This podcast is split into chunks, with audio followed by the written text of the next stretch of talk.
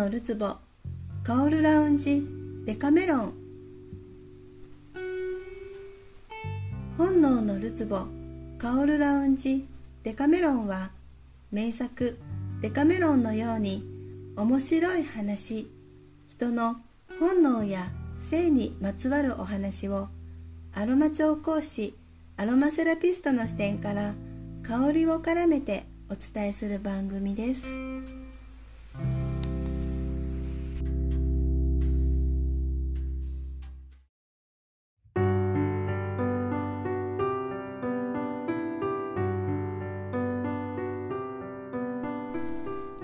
皆さんこんにちは。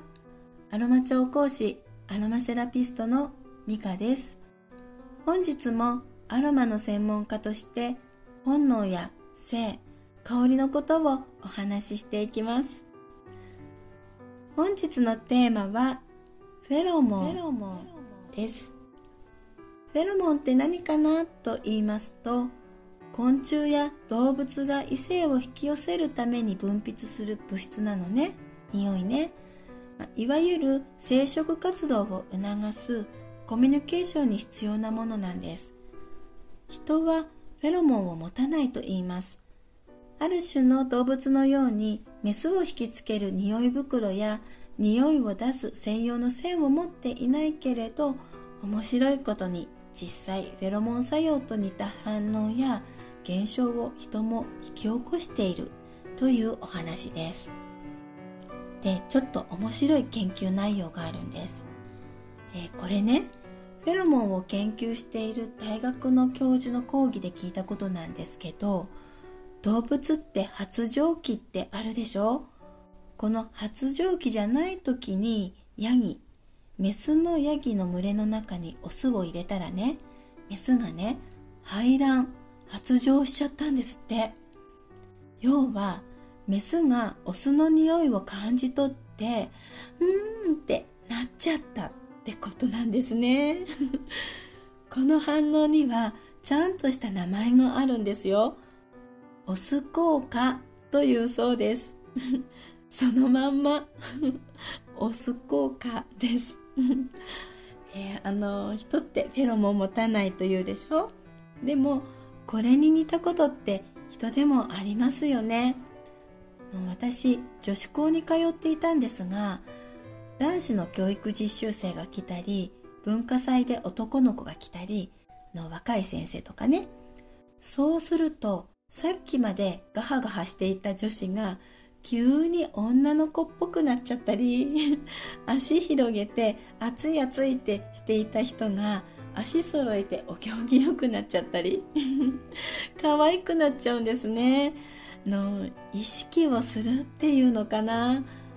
ものすごくいいことなんですけどね。魅力的な人が視界に入ってきたり気配を感じたりするとドキッとしたりうっとりして自分の性をち出しするんですよ。何度も言っちゃいますがものすごくいいことなんですね。ヤギのように排卵するかは分かりませんが まあでも願わくば気になる人だったらお近づきになりたいって思いますよね。想像力をものすごく豊かにするとその人の子孫を残したくなってしまうんです。でもこれ本能ですよね。全くおかしくないです。不思議なことではないですよ。本能です。女性って子宮で恋をするって言います。聞いたことありますか？知り合いでものすごくドンピシャの男性を見かけた時にね卵巣あたりがしくしくうずいちゃったっていうのを聞いたことがあっての婦人科の先生にちょっと聞いてみたんですね。そしたらたまたま排卵のタイミングだったのかもしれないけれど素敵な人を見てうずうずってゼロではないかもしれないですね。おっしゃっていました。フェロモンを持たないはずの人間がなんかわからないけれど人が発している何かに魅力を感じ引きつけられる。動物と同じような性フェロモンと似た反応をしているという面白い現象です。いい匂いの人に引きつけられたり素敵だなと脳が錯覚を起こしてしまうのもそれに似た反応なのかもしれませんね。嗅覚は生きていくための原始的な感覚です。自分にとって危険なものなのかそうではないのかを判断する機能。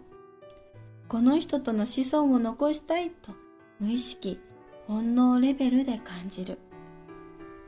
フェロモンのことって深くてまだまだ研究段階なので不思議がいっぱいです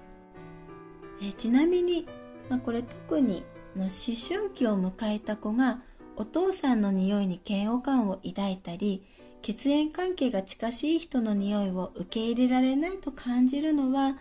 優秀な子孫を残すために嗅覚が持つ人の能力と言われています。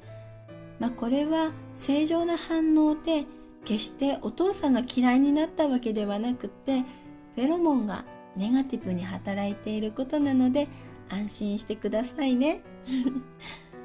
動物の性フェロモンにせよ人の魅力から受けるフェロモンに似た作用にせよ共通しているのが生命力です。生命力があると動物も人も毛並みが艶やかになり肌に張りが出て発色が良くなり顔色ね瞳が輝き声や息遣いさえもなんかこういい感じになって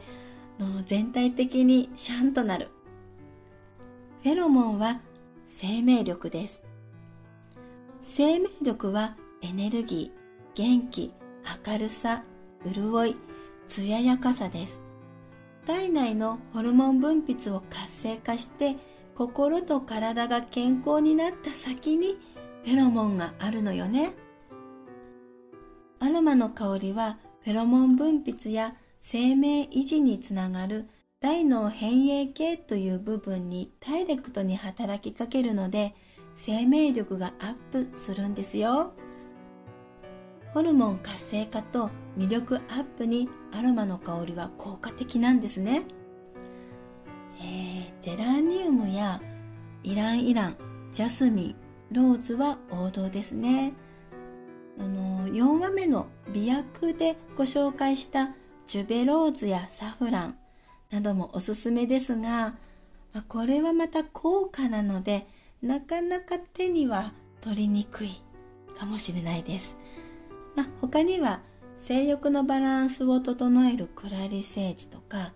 お酒のような香りのスターアニス植物のムスクと呼ばれているナツメグとか大地のエネルギーで育った活力のジンジャーもうねっとりした潤いを持つラブダナムなどもういろいろ本当ありすぎても迷っちゃいますが人それぞれホルモン分泌にふさわしい香りって違うのでお肌の匂いを嗅ぎ分けてその方の心や体の状態を感じ取るフェロモンジャッジができるフェロモンジャッジマスターにご相談くださいね。恋する心をストレートに歌う有名な歌手がね艶のない草花は虫もつかないし虫も食わない。人も同じ。と皮肉を言っていましたなるほどなぁと思いましたね植物は子孫繁栄のために香りを出しみずみずしく艶やかに生きなければなりません。動物も同じです。毛並みが悪くて生命力が感じられないオスにはメスはつきません。人も艶やかで生き生きエネルギッシュな人に惹かれる傾向がありますよね。植物も動物も人間も惹かれる対象はみんな一緒。生命力なんですよね。本日のお話をまとめると人はフェロモンを出さないと言いますしかし確認されていないレベルですが何かあるこの何かあると香りの組み合わせで起こる現象は雰囲気なのか色気なのか直感なのかは分かりませんが心が動かされてしまう事実があるので説明できない何かが私たち人間にも備わっていることを面白く受け止めて時にはアロマの香りを取り入れながら人生楽しく生きたいものですね。では次の次回のお話はギリシャ神話と香りです、えー、ギリシャ神話は香りを持つ植物と深い関わりがあります登場してくる神様同士のあれこれから生まれた香りのエピソードのお話です。お楽しみに、えー、最後までお聴きいただきありがとうございました。